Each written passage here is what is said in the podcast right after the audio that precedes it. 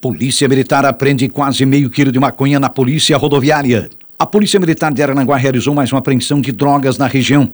Segundo a PM, a droga estava escondida em um terreno baldio localizado na antiga zona de Meretrício, do bairro Polícia Rodoviária, zona sul de Araranguá. A polícia recebeu informações de que alguns criminosos haviam escondido drogas nas imediações.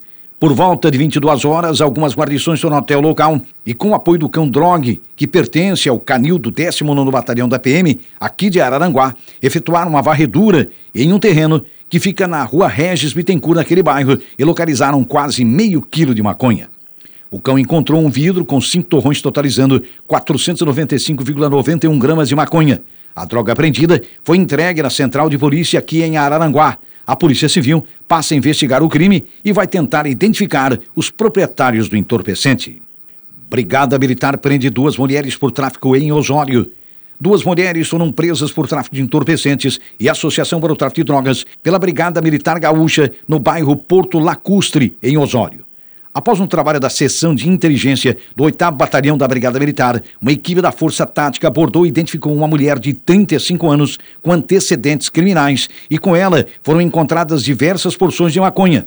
A mulher afirmou estar traficando e possuir mais entorpecentes escondidos junto ao muro de sua residência. Chegando ao local e indicado, os policiais militares flagraram a sua mãe, uma senhora de 56 anos, tentando remover as drogas.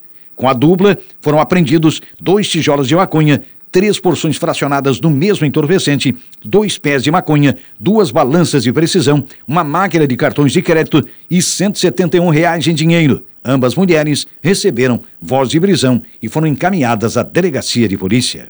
PRF reforçará efetivo durante a Operação Semana Santa.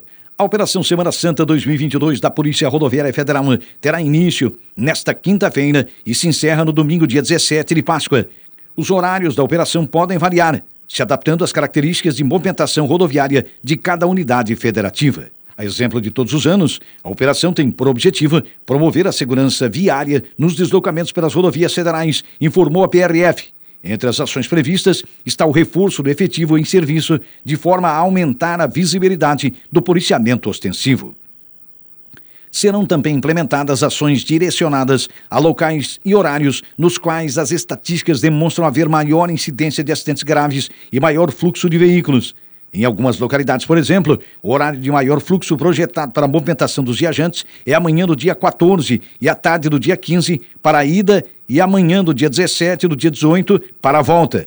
Um dos principais focos da PRF é combater a mistura de álcool e direção, motivo que, segundo o órgão, está entre as principais causas de acidente de trânsito com vítimas gravemente feridas. Quem bebe e dirige coloca em risco não só a sua própria segurança, mas também a dos passageiros e de terceiros, alerta a própria Polícia Rodoviária Federal.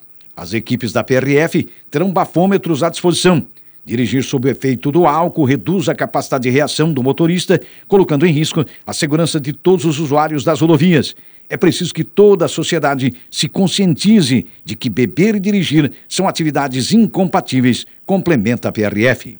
Os policiais estarão atentos também com relação ao uso do cinto de segurança e demais dispositivos de atenção obrigatórios. O uso do celular ao volante também é alvo da operação.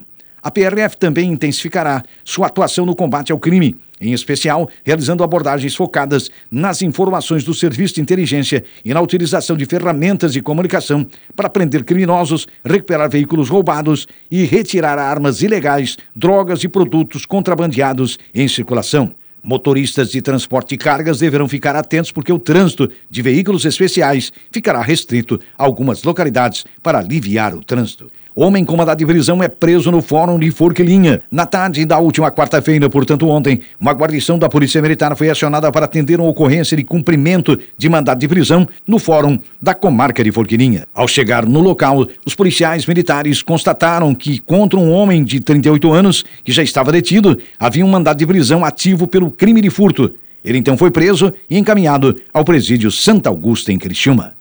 Mulher cai de parapente e fica presa em fiação elétrica. IPM captura mulher procurada por tráfico de drogas.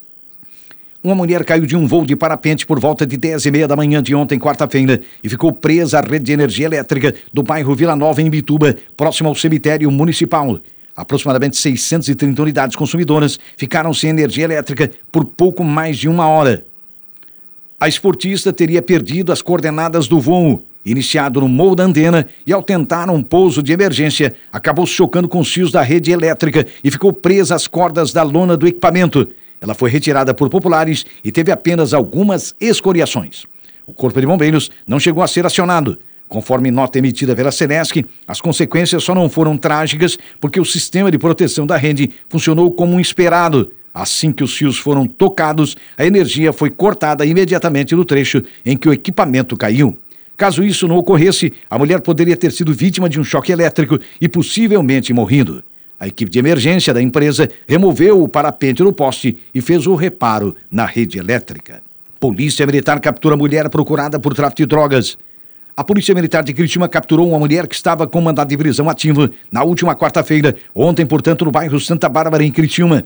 A guarnição foi acionada para atender uma ocorrência de furto em frente a um estabelecimento. Os policiais adentraram para averiguação do local, abandonado e com pouca iluminação, e encontraram a mulher escondida atrás de uma porta do segundo andar do estabelecimento. Em consulta ao sistema, foi verificado que ela possuía um mandado de prisão em aberto por tráfico de drogas, sendo então encaminhada ao presídio em seguida.